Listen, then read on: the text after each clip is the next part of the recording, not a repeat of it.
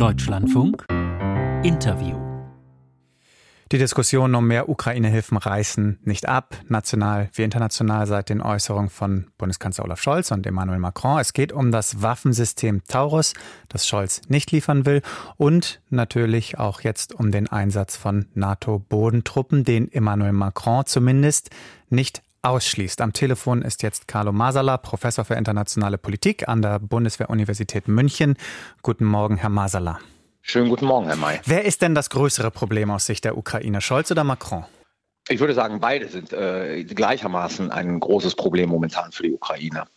Also ähm, Olaf Scholz durch den Ausschluss der Taurus-Lieferungen eines Waffensystems, das durchaus Vorteile für die Ukraine bringen könnte.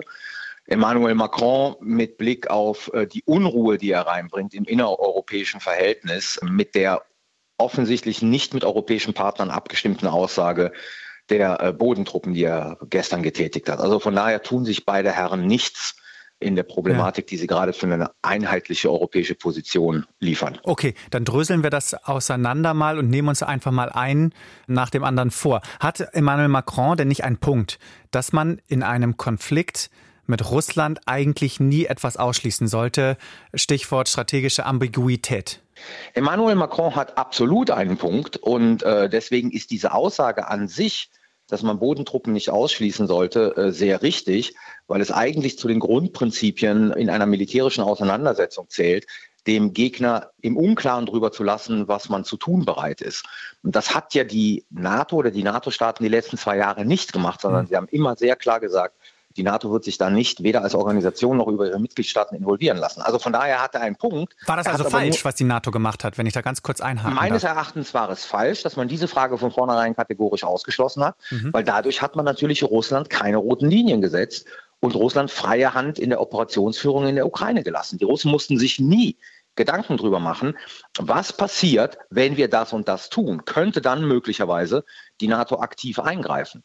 Und äh, das ist meines Erachtens immer ein Fehler gewesen, der den Russen in die Hände gespielt hat. Das Problem bei Macron ist allerdings nur, er hat es mit keinem Europäer abgesprochen und hat dann natürlich aufgrund dieser Aussagen jede Menge europäische Aussagen bekommen, die gesagt haben, nee, das machen wir nicht. Und dieser Versuch, strategische Ambiguität ähm, herzustellen, ist damit krachend gescheitert. Aber war das nicht gerade auch im Verhältnis zwischen Russland und dem Westen selbst zu Zeiten des Kalten Kriegs immer von Vorteil, wenn beide Seiten jeweils wussten, wo sind die gegenseitigen roten Linien? Zur Verhinderung naja, einer großen Eskalation. Ja, das gilt für den nuklearen Bereich, das ist ja. richtig. Und wir waren aber nicht in einer Situation, wo es einen heißen Krieg gab. Und wenn sie äh, letzten Endes äh, in einem heißen Krieg sind und einen Staat unterstützen, dann glaube ich, ist es durchaus von Bedeutung, dass sie für den anderen, also in dem Fall für die russische Föderation, unberechenbarer werden. Und das war die NATO halt nie. Also ich plädiere nicht für den Einsatz von Bodentruppen, aber dass man das von vornherein kategorisch ausgeschlossen hat, hat natürlich den Nachteil, dass Russland in der Ukraine freie Hand hat, weil Russland weiß, äh, sein größtes Problem, nämlich die NATO, wird nie aktiv in diesen Konflikt einsteigen. Man musste sich darüber keine Gedanken machen. Ja. inwieweit wären denn Soldaten in der Ukraine überhaupt denkbar? Aus den Ausführungen von Olaf Scholz bei diesem DPA-Treffen vor zwei Tagen wissen wir ja anscheinend auch, dass es ja durchaus auch NATO-Soldaten in der Ukraine gibt, für unter anderem um die, den Einsatz der Marschflugkörper, die Großbritannien und Frankreich geliefert haben, zu überwachen. Naja, das hat ja gestern die britische Regierung dementiert. Ja, okay. Also die britische Regierung hat gestern dementiert, dass sich britische Soldaten in der Ukraine befinden, die den Ukrainern helfen, die Taurus zu programmieren.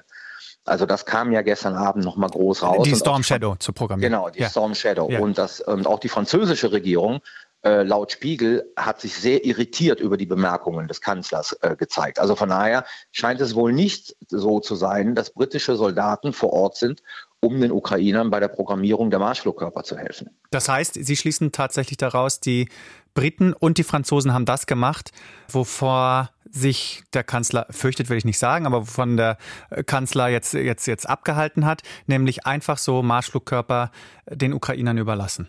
Also, das ist, was die britische Regierung sagt. Ja. Die Ziel- und die Missionsplanung in der Ukraine wird nur von den Ukrainern vorgenommen. Es gibt natürlich einen Vertrag, das wissen wir, zwischen der britischen Regierung und der ukrainischen Regierung, dass die Storm Shadow nicht gegen Ziele in Russland eingesetzt werden soll. Was wir nicht wissen, ist, ob die Ukrainer, wenn sie programmiert haben, diese Ziele den Briten mitteilen und die Briten dann ihr Okay geben für den entsprechenden Schlag. Das ist sozusagen der Punkt, über den wir nicht wissen. Mhm. Und das wäre auch noch keine Kriegsbeteiligung. Also darüber streitet man sich, aber viele Völkerrechtler würden sagen, das ist, also wenn sie informiert werden, welche Ziele getroffen werden sollen und die freigeben, ist das jetzt noch keine Kriegsbeteiligung.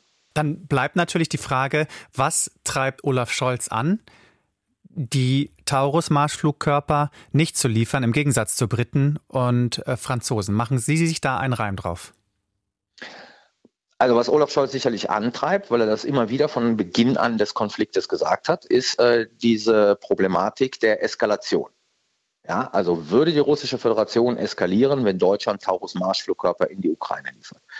Was mich verwundert, ist der Zeitpunkt, an dem Olaf Scholz die Taurus-Lieferung kategorisch ausgeschlossen hat. Weil eigentlich war die Debatte doch beendet. Der Deutsche Bundestag hat einen Antrag der Ampelfraktionen bewilligt, in dem diese Systeme, also ähm, weitreichende Systeme gefordert wurden. Es war klar, dass damit nicht Taurus gemeint ist, aus Sicht des Kanzleramtes, und damit war die Debatte doch erledigt. Und dann geht Olaf Scholz zur DPA und macht sozusagen nochmal den Taurus-Punkt. Und ich glaube, da ist auch sehr viel Innenpolitik drin. Der besondere Kanzler zu zeigen, der verhindert, dass man halt Deutschland in einen Krieg hineinzieht. Ich glaube, das hat wenig mit der Situation in der Ukraine zu tun oder nicht nur mit der Situation in der Ukraine zu tun, sondern auch sehr viel mit den bevorstehenden Wahlen, die wir haben. Also Europa und die drei ostdeutschen Bundesländer. Ja, das heißt, rein außenpolitisch, was das Völkerrecht angeht, das ist überhaupt gar nicht der Punkt. Aber auf der anderen Seite ist es doch gut, wenn sich der Kanzler mal erklärt, weil das ist ja das, was alle jetzt über Wochen eingefordert haben vom Kanzler. Dass er mal darlegt, welche Erwägungen er eigentlich hat, welche Erwägungen in seinem Kopf vonstatten gehen, warum er Taurus nicht liefert. Ja, aber das hat er ja nicht. Ja. Das ist ja genau der Punkt. Er hat nur gesagt, wir dürfen zu keinem Zeitpunkt mit den Zielen in Verbindung gebracht werden, an keinem Ort. Ja. So, was er damit genau meint, sagt er nicht. Damit schließt er aber auch aus, das, was Leute sagen, die sich mit, mit der Technik der Taurus auskennen, dass man durchaus Ukrainer hier in Deutschland an der Taurus ausbilden kann in drei bis vier Monaten, um dann die Taurus in die Ukraine zu liefern. Und das wäre sozusagen der einzige Beitrag, den Deutschland leisten müsste zur Lieferung der Taurus. Das wäre analog dessen, was wir mit den Ukrainern ja sowieso machen an anderen Waffensystemen. Ja. Also er hat ja dieses Konstrukt der indirekten Kriegsbeteiligung in den Raum gestellt. Das ist ja so wie ein bisschen schwanger sein. Also entweder wir, wir beteiligen uns an einem Krieg oder nicht, aber indirekt an einem Krieg beteiligen ist eine politische Kategorie, die er ja nicht erklärt hat, was das eigentlich bedeutet. Aber er schließt damit alles aus, was im Zusammenhang mit der Taurus passieren könnte. Wie wichtig wäre denn der Taurus jetzt überhaupt für die Ukraine? Wenn man vor allen Dingen hört, dass es vor allen Dingen um Munitionsmangel geht. Es geht natürlich um Munitionsmangel. Ja. Aber es ist nicht so, dass der Taurus keinen militärischen Mehrwert für die Ukraine hat. Der Taurus ist ein System, ein Marschflugkörper, das es erlaubt, sozusagen schwer befestigte Bunkeranlagen zu treffen, also Kommandoposten der Russischen Föderation, der es erlauben würde, die Brücke von Kersch zu zerstören. Also alles Sachen, die der Ukraine militärisch durchaus weiterhelfen können.